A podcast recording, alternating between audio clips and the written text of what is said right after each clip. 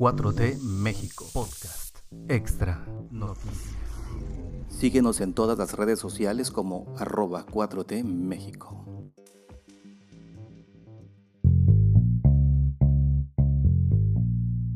Martes 4 de enero de 2022, bienvenidos a este podcast de 4T México Noticias, donde tenemos las noticias para empezar el día. Y el día de hoy, que es martes 4, pero en el año de 1811, José María Morelos y Pavón derrotó a los realistas comandados por el capitán Francisco París en las inmediaciones de la laguna de Tres Palos. La victoria insurgente aseguró un fuerte español que era un punto estratégico y clave para la posterior toma del puerto de Acapulco, actual estado de Guerrero.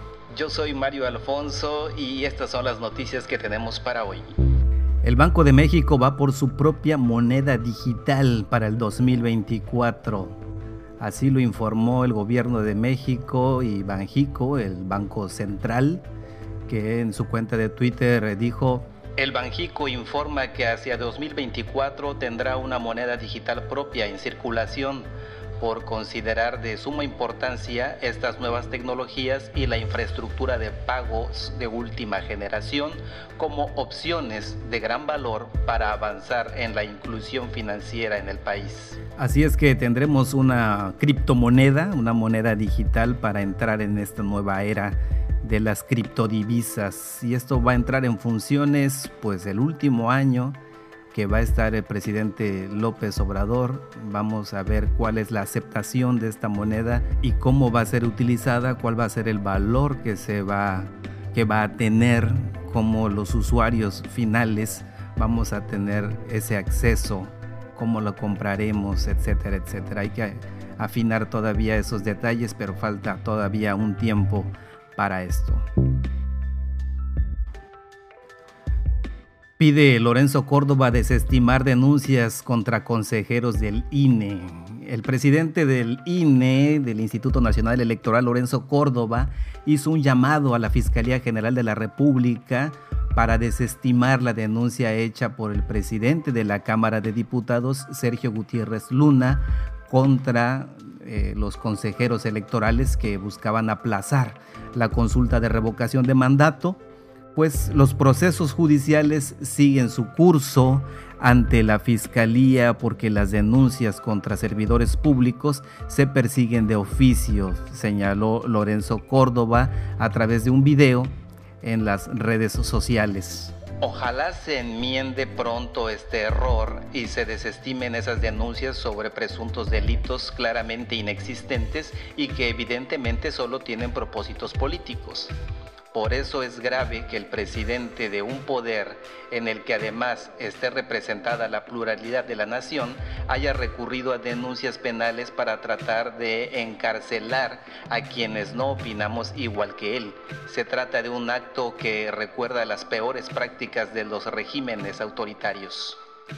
Así es que Lorenzo Córdoba hace este llamado, no sé si es por temor, que será porque no es algo inconstitucional, simplemente el presidente del Poder Ejecutivo está haciendo este, esta denuncia ante ellos. Cabe recordar que luego del fallo del Tribunal Electoral se le ordenó al INE continuar con la organización de la consulta de revocación de mandato, por lo que a Lorenzo Córdoba no le quedó de otra que acatar la resolución y confirmó que esta sigue adelante.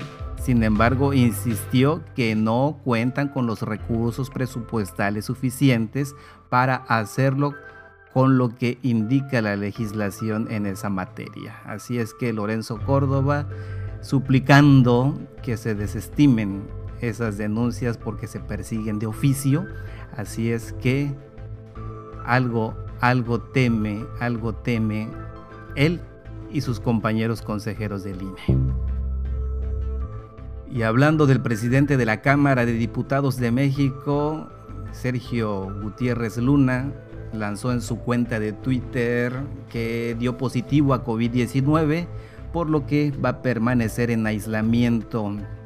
Dice, anoche empezamos a sentir algunas molestias de resfriado leve, Diana y yo Nos hicimos la prueba y salí positivo de COVID. Hasta el momento nos sentimos bien. Estaremos en reposo y pendientes de todo a distancia. Así es que le deseamos pronta recuperación a Sergio Gutiérrez Luna y a todas las personas que estén eh, contagiadas o que estén infectadas por el virus COVID, eh, la enfermedad COVID-19 y que pues permanezcan todavía con su sana distancia como debe ser, porque en estas fiestas decembrinas quizás podamos tener un repunte en este mes de enero, esperemos que no y que todo vaya muy bien. Uno de los deseos polémicos de la alcaldesa en México, de la Cuauhtémoc, dijo cuidar a empresarios para que sean más ricos.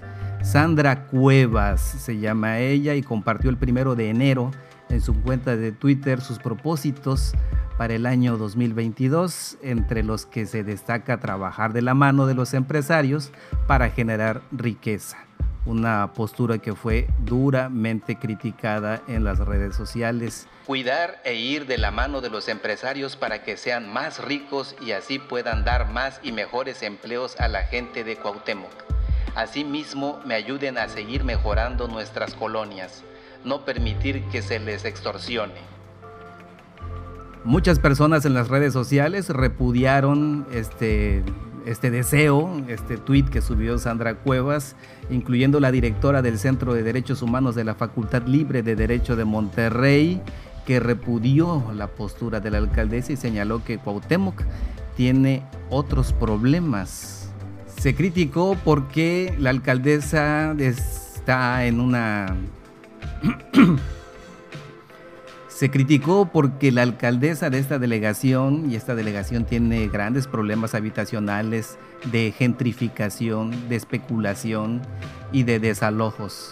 Así es que por eso es que fue criticada y una ciudadana llamada Jimena Zavala opinó que antes de acompañarse de los empresarios, la alcaldesa Cuevas podría dar prioridades a otros temas, como la recolección de basura. Además, la alcaldesa de Cuauhtémoc, eh, localidad que alberga el centro histórico de la Ciudad de México, llamó a gobernar con amor, agradecer lo bueno y lo malo, procurar y mantener alianzas y cuidar que los programas sociales lleguen a más beneficiarios en necesidad. También aseguró que buscará una relación bonita con la jefa de gobierno, Claudia Sheinbaum, para beneficiar a los habitantes de la Cuauhtémoc, tomar decisiones sin que se involucre la emotividad, no perdonar a los deshonestos, desleales y traidores, ser una buena líder, seguir trabajando fuerte, no olvidar a su familia y hacer de su alcaldía la mejor de la capital. Esos fueron los deseos de Sandra Cuevas, que desataron gran polémica en las redes sociales. Ricardo Monreal advierte que hay una guerra temprana dentro del partido Morena por la sucesión presidencial. El senador de Morena, Ricardo Monreal, aseguró que la lucha por ver quién sucederá al presidente Andrés Manuel López Obrador ha comenzado de forma anticipada. Yo creo que él fue el que, el, que la empezó. a tres años de que Morena llegó al poder, el objetivo de quienes conforman la cuarta transformación, pues debería ser profundizar los cambios institucionales y lograr el cambio de régimen en México. Eso es lo que aseguró el senador Ricardo Monreal, quien ha dicho en varias ocasiones que quiere ser candidato de Morena a la presidencia del país. Sin embargo, la realidad es que ha habido disputas políticas inesperadas, provocadas por la carrera presidencial, tanto en el gobierno de Morena y en los partidos aliados.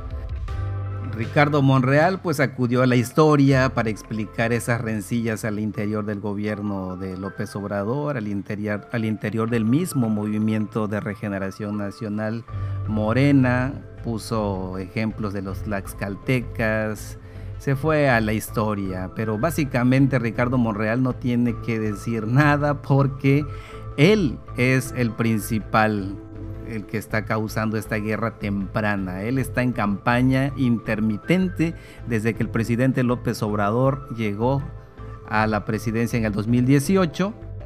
Él ha estado en su lucha insistente por ser el candidato, mantenerse en los reflectores, ganar el apoyo de la gente haciendo alianzas, etcétera. Y su última alianza, pues eh, vio venir por ahí por Movimiento Ciudadano, así es que vaya incongruencia.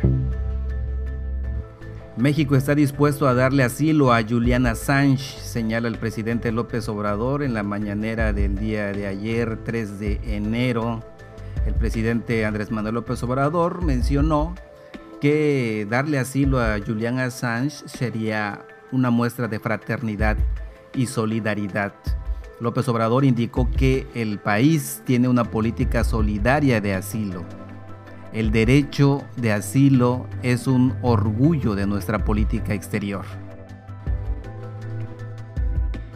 El presidente incluso reveló que le envió una carta a Donald Trump cuando era presidente en donde lo emplazó a retirar los cargos contra Assange. No tuvo respuesta, pero les ofrezco darla a conocer el día de hoy y refrendo el compromiso de México de cumplir ofreciendo el asilo y solicitando al gobierno de Estados Unidos una actitud humanitaria. Esto es lo que dijo el presidente López Obrador, que siempre ha dejado en claro en muchas ocasiones que su postura respecto a este caso, al caso de Julian Assange, y siempre se ha pronunciado por su liberación desde que él entró al gobierno de México.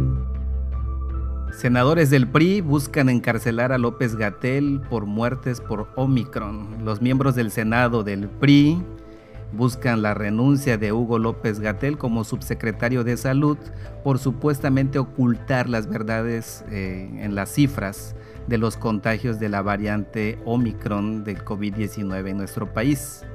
Manuel Añorbe, que es el vicecoordinador del PRI en el, Senado, señaló que el subsecretario insiste que no es una cepa grave y permanece en su política de infanticida, de no vacunar a los niños y adolescentes como ya se realiza en todo el mundo.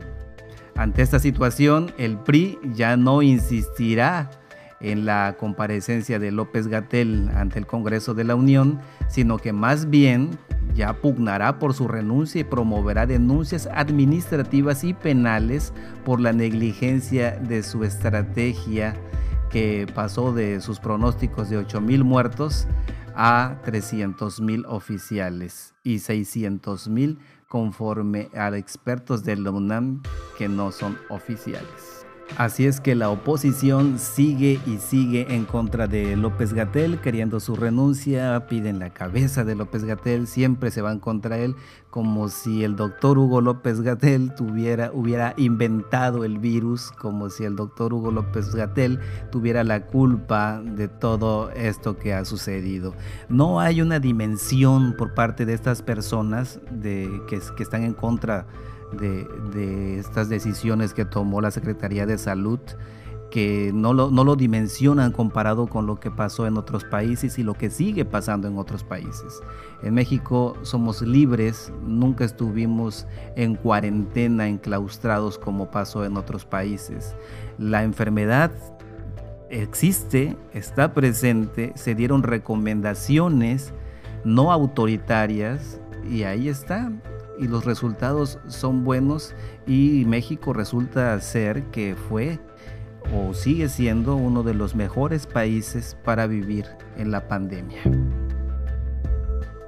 Y gracias a la cuarta transformación de la vida pública en México entran en vigor los nuevos salarios mínimos con aumento del 22% en la zona libre fronteriza del norte de 260.34 pesos y en el resto del país en 172.87 pesos a partir del 1 de enero.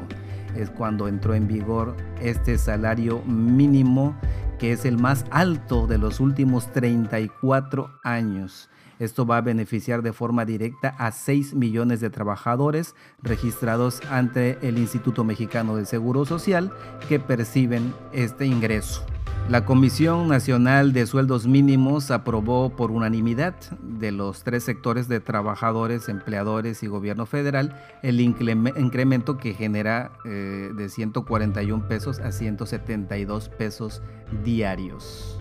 Con esta política de salarios mínimos, nuestro país asciende 13 posiciones a nivel internacional en el lugar 67 de 135 países, que es el más alto registrado desde el 2010.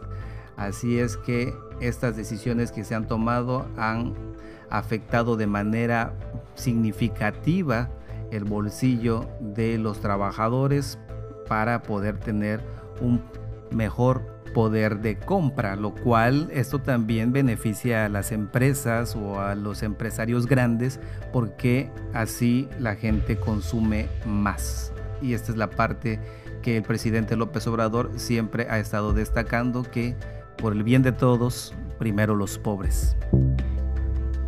Estas fueron las noticias para empezar el día de hoy. Yo soy Mario Alfonso, me despido de ustedes sin antes decirles que por favor compartan y se suscriban a este podcast 4T México y 4T México Noticias. Es lo mismo, ahí lo tendrán. Este podcast fue publicado por 4T México, producido por Mario Alfonso.